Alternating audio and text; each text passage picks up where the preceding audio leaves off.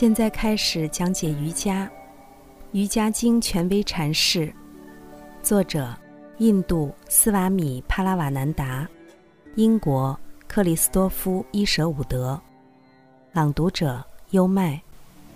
第三章力量，第十四节，无论过去、现在还是将来，复合的事物总具有属性，且会发生变化。第十五节，各种进化都是由这些持续不断的变化造成的。在分化的物质领域，每个事物都有几种属性，它是一个复合的事物，因为它是由三德的不同组合而形成的。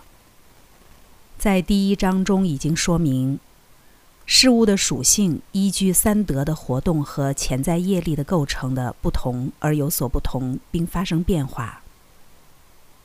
任何事物都能够变成另一事物，因此，觉悟的瑜伽师在一块金子和一坨烂泥之间看不到有什么本质的区别，所以他能够完全冷静地面对现象世界的各种事物。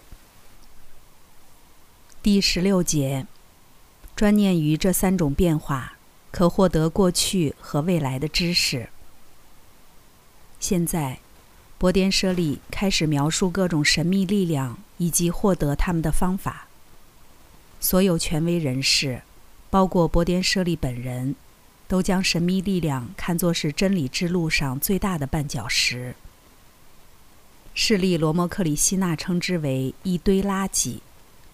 佛陀非常明确地告诫弟子，绝不要相信奇迹，而要从永恒法则中发现真理。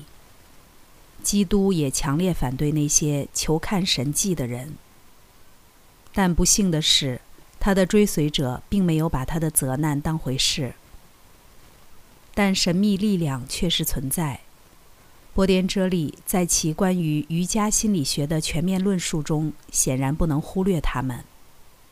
出于保持本书的完整性的考虑，我们翻译了接下来的箴言，但我们尽量不做技术上的解释。因为真正的灵修者几乎不会关注这些事情。在西方，这些力量几乎得不到展示，因而受到许多怀疑论者的质疑。但它们的确存在于每一个人的体内，并能通过不断修习而得到开发。对此，西方人做出了不同的选择，他们更关注机械的成果，而非心理方面的力量。所以，我们有了电话，而不是心灵感应；有了直升机，而不是腾空术；有了电视机，而不是千里眼。我们会为这样一种选择所表达的物质主义而感到遗憾，但这或许是两害相权取其轻。一群堕落的瑜伽师将超感知力量用于商业和政治目的。比起我们自己生活在这个充满核威胁的世界上，这些人更加令人不悦。所以，让我们停止追求超感知力量，回到灵性成长的正道上来，并牢记波颠舍利的告诫：在世俗状态下，他们是力量；但对于三昧，他们是障碍。第十七节。人们通常将一个词的声音、对其意义的感知和对此产生的反应，这三者混为一谈。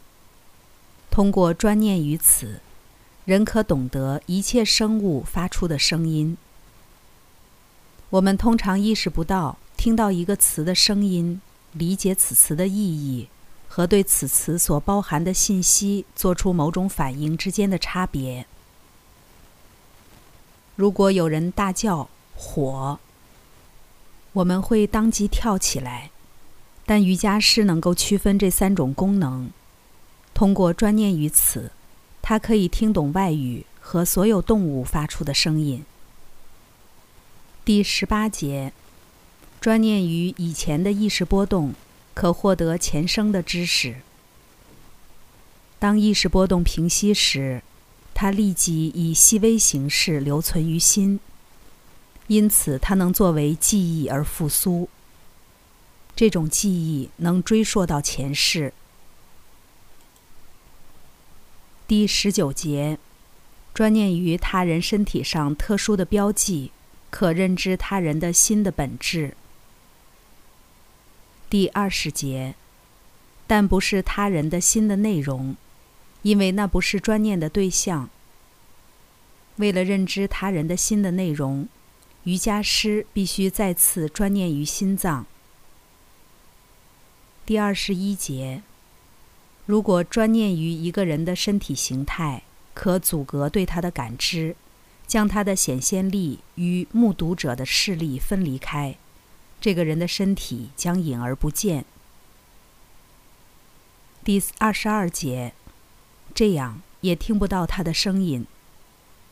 换言之，瑜伽师虽然身在屋里，却能够以这种方式阻止其身体的外在显现，令他人的感官无法察觉到它。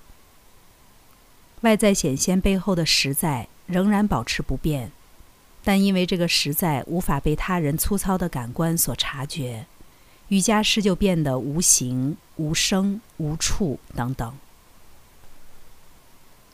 刚才带来的是。现在开始讲解瑜伽，《瑜伽经》权威阐释，第三章，力量，第十三节到二十二节。各种进化都是由这些持续不断的变化造成的。瑜伽是一门亲政的学问，是引导人的心灵通向自由和平的学问。《瑜伽经》的原文只有几千言。但微言大义。二零二三新年伊始，希望通过这本《瑜伽经》的注释本，可以对你的生活提供一种全新的哲学理解以及有益的指导。跟着优麦，带你不走寻常路的看世界。